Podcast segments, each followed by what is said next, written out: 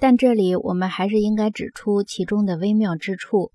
总统的许多误述都是自相矛盾的，在同一语境中，两种不同的解释不可能都是正确的。同一语境是个关键词，因为只有通过语境，我们才能判断出一个表述是否自相矛盾。有这样一个人，他一会儿说橘子和苹果中他喜欢橘子，一会儿又说在橘子和苹果中他更喜欢苹果。如果一句话是在选择墙纸图案时说的，另一句话是在选择做甜点的水果时说的，我们就会说这两种意见是相反的，但它们不是自相矛盾的。可如果这两句话是在同一个前后连贯的语境中说的，那么它们就是自相矛盾的，并且不可能同时成立。简单的说，自相矛盾的存在需要具备一些条件。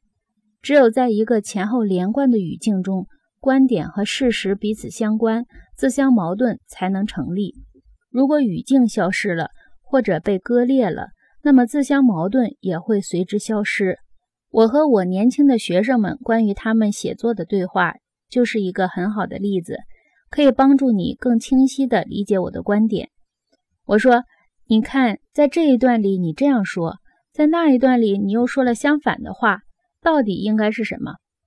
他们很有礼貌，而且也想迎合我的意思，但他们被我提出的问题弄糊涂了，而我紧接着也被他们的回答弄糊涂了。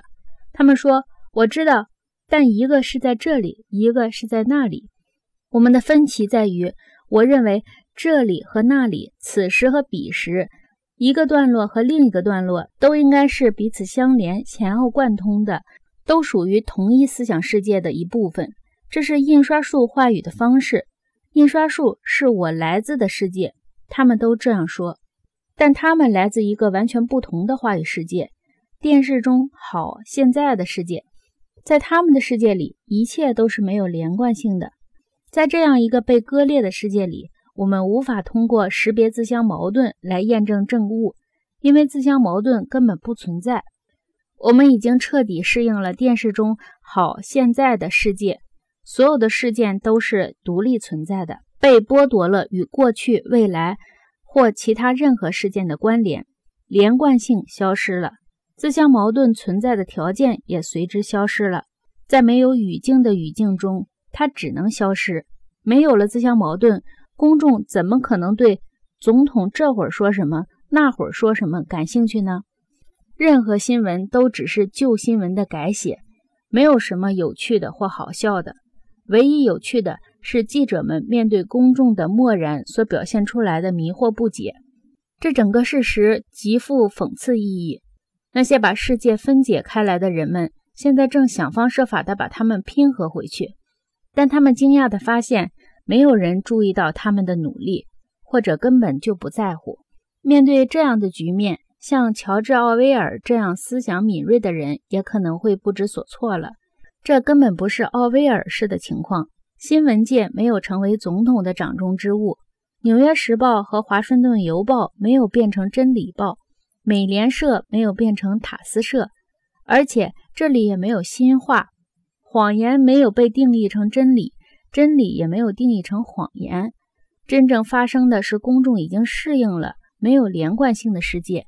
而且已经被娱乐的麻木不仁了。奥尔德斯·赫胥黎对这样的情况不会感到吃惊，他早就预见了他的到来。他相信西方民主社会将莺歌燕舞、醉生梦死的消亡，而不是带着镣铐一路哀歌。赫胥黎看清了这一点，而奥威尔则没有。